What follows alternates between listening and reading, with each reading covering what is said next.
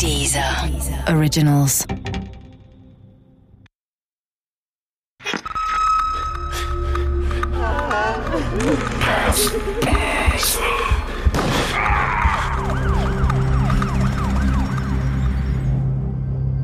Der Ofenmörder Teil 2 Wie gesagt, ich versuchte Hans-Jörg und seiner Gruppe aus dem Weg zu gehen.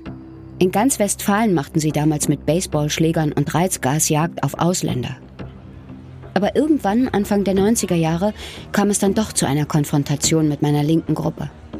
Wir demonstrierten friedlich gegen ein geplantes Atomkraftwerk, als Hans-Jörg und seine Nazi-Kumpels über uns herfielen.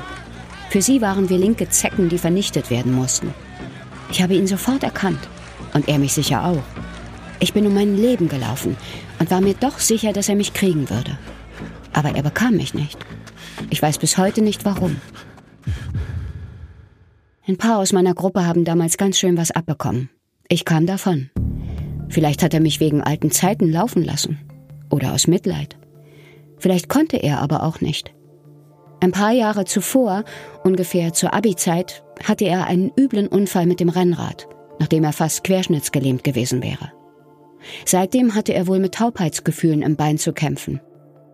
Kann sein, dass das der Grund dafür war, dass ich ihm davonlaufen konnte und keinen Schlag mit dem Baseballschläger abbekam.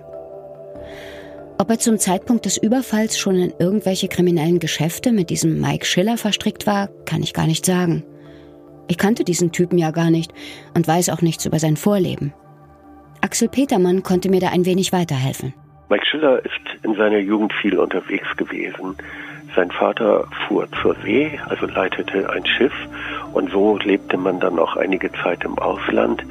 Ansonsten ist es mir nie gelungen, so tief in seine Jugend einzudringen und ihn so genau kennenzulernen, was er da getan hat, wie er dort gewesen ist.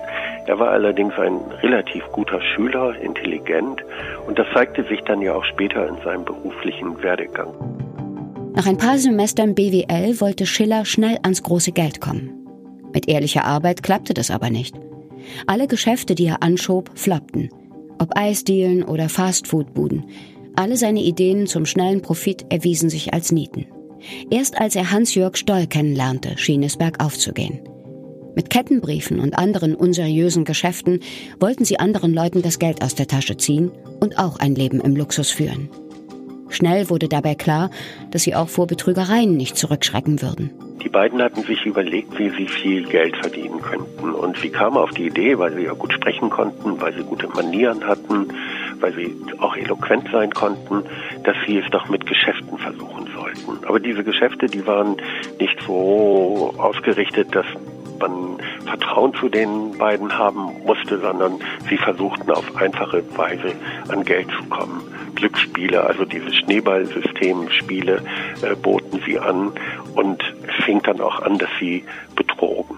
Ich machte damals ein freiwilliges soziales Jahr in einem Asylbewerberheim in Bielefeld und bekam von Hans-Jörg Stolz und Mike Schillers Geschäften nichts mit. Ein Leben im Luxus interessierte mich nicht. Die Kettenbriefe und die eigens gegründete Domino 2000 Datenverwaltungs GmbH hätte mir ohnehin kein Geld aus der Tasche ziehen können. Ich hatte keins.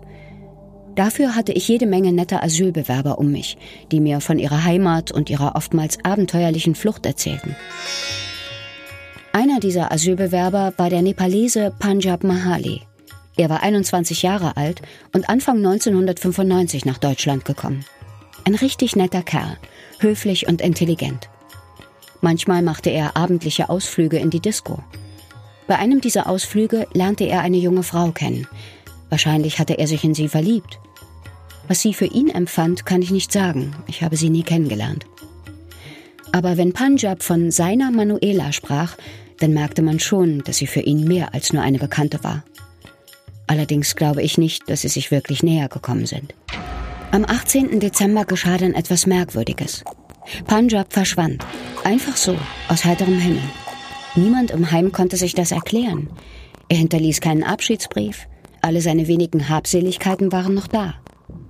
Er verschwand nur mit dem, was er am Leibe trug. Es gab immer wieder ein paar Asylbewerber, die es im Heim nicht mehr aushielten. Das ewige Warten, bis ihr Antrag endlich beschieden oder abgelehnt wurde. Die ständige Langeweile ohne Arbeitsmöglichkeit. Sie verließen das Heim und kamen bei Bekannten oder Familienmitgliedern unter. Oder sie gingen in die Illegalität, arbeiteten mit falschen Papieren und Dokumenten. Aber so einer war Punjab nicht.